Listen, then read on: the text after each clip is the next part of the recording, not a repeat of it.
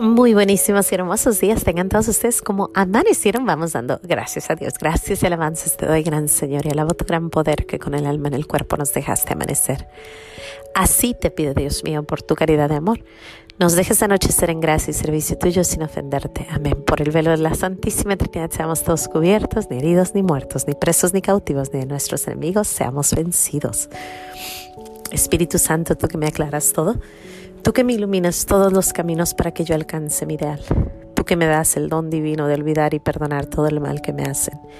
Y que cada instante de mi vida está siempre conmigo. Yo quiero en este corto diálogo agradecerte por todo. Y confirmar una vez más que nunca quiero separarme de ti por mayor que sea mi ilusión material. Deseo estar contigo y todos mis seres queridos en la gloria perpetua Gracias por tu misericordia para conmigo y los míos. Amén. Pues aquí de nuevo en los pequeños regalos de Dios, dándole gracias a Dios por tantas bendiciones. Hoy les quiero comentar acerca de una familia que conocí. Los papás de, de mi, mi sacerdote, del sacerdote de la, de la iglesia, uno de los sacerdotes. Estuvieron aquí de vacaciones hace una semana precisamente y tuve la dicha, el, placer de hablar con la mamá y de preguntarle acerca de cómo le hizo. Son nueve hijos y uno de ellos es sacerdote y una de ellas es Carmelita.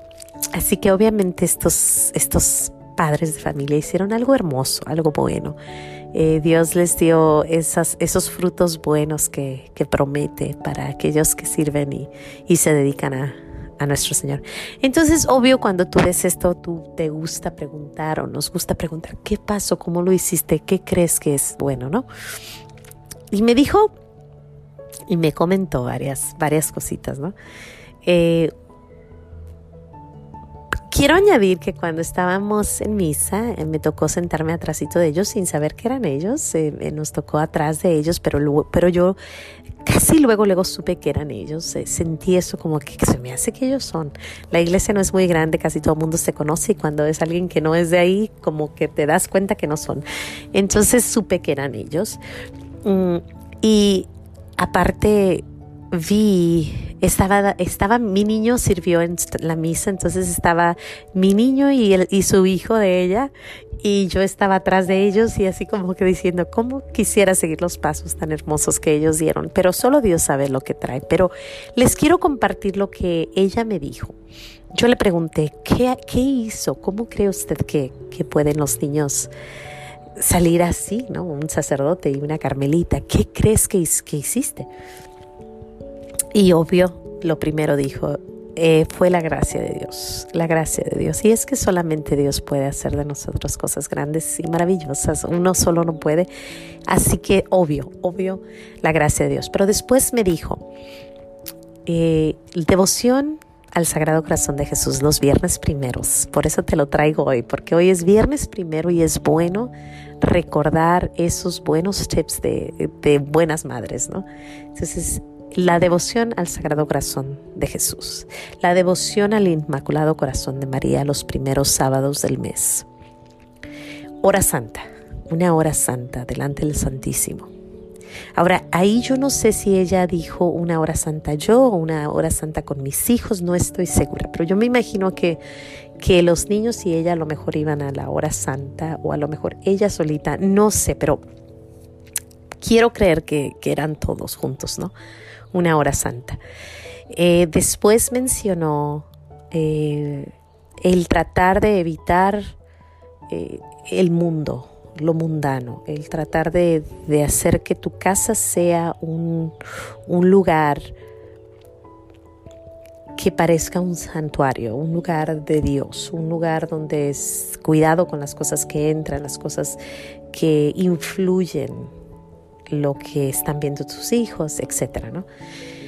Y al final, el último que me dijo fue que los había hecho, ellos son homeschoolers, eh, les dan clase en la casa, les dieron clase en la casa y usó un programa que se llama Seaton, que yo ya he estado escuchando hace mucho tiempo y hace poco uno de los niños dio una plática acerca de eso, así que he escuchado muchas cosas buenas, he visto resultados de, ese programa de muchas familias muy buenos resultados. Así que Seaton, Seaton por, San Elizabeth, Seaton, así se llama.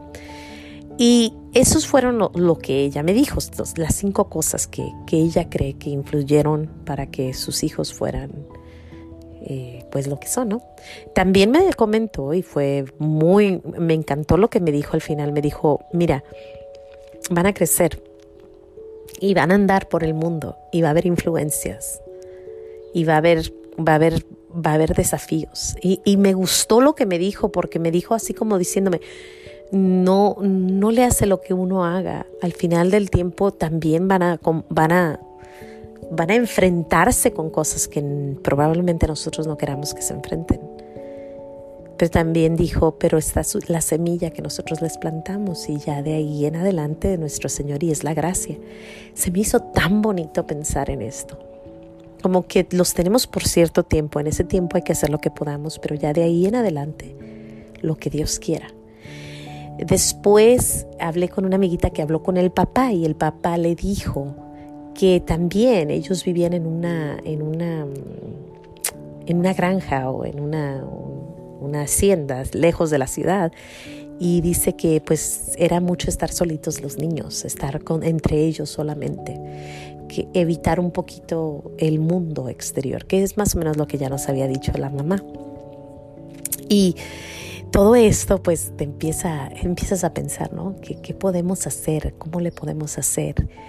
¿Qué podemos hacer para tratar de que nuestros hijos crezcan en un, en un ambiente donde se conoce, se sabe que existe Dios, donde hay amor a Dios, donde se respeta a Dios?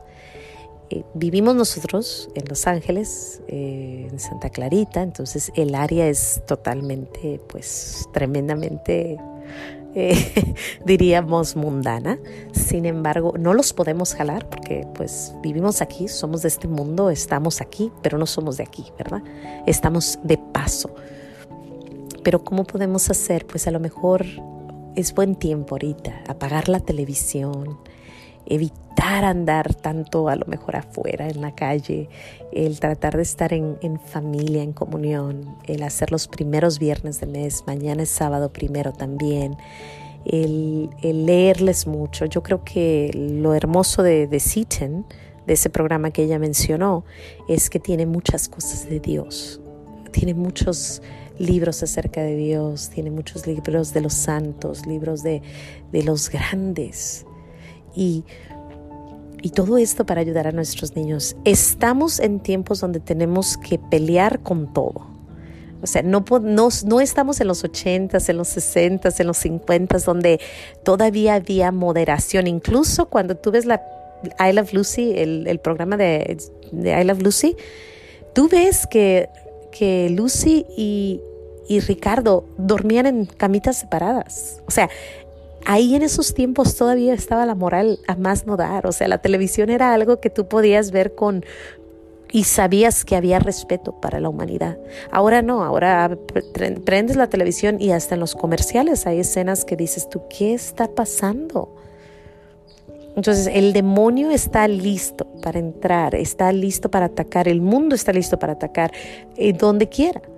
Entonces tenemos que guardar, ahora sí que tenemos que con todo luchar y, pelear y tener un army completo recordando qué estamos haciendo aquí, a qué venimos, para qué venimos. Y nosotros tenemos, nosotros los padres tenemos solamente un tiempito, 18 años máximo. Y dicen que en realidad hasta los 8 años podemos educarlos. Y ya después de ahí en adelante es nomás ellos se van acomodando, pero es muy limitado el tiempo que Dios nos da para ayudar a nuestros niños. Es un poco como la muerte y la vida, ¿no? Solamente tienes cierto tiempo para hacer lo que tuviste que hacer y ya de ahí se acabó. También con nuestros hijos, solamente tenemos poquito tiempo para enseñarles.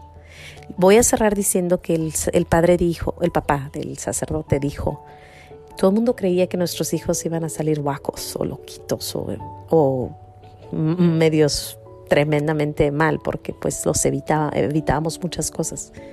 Y ahí están los resultados, buenos frutos.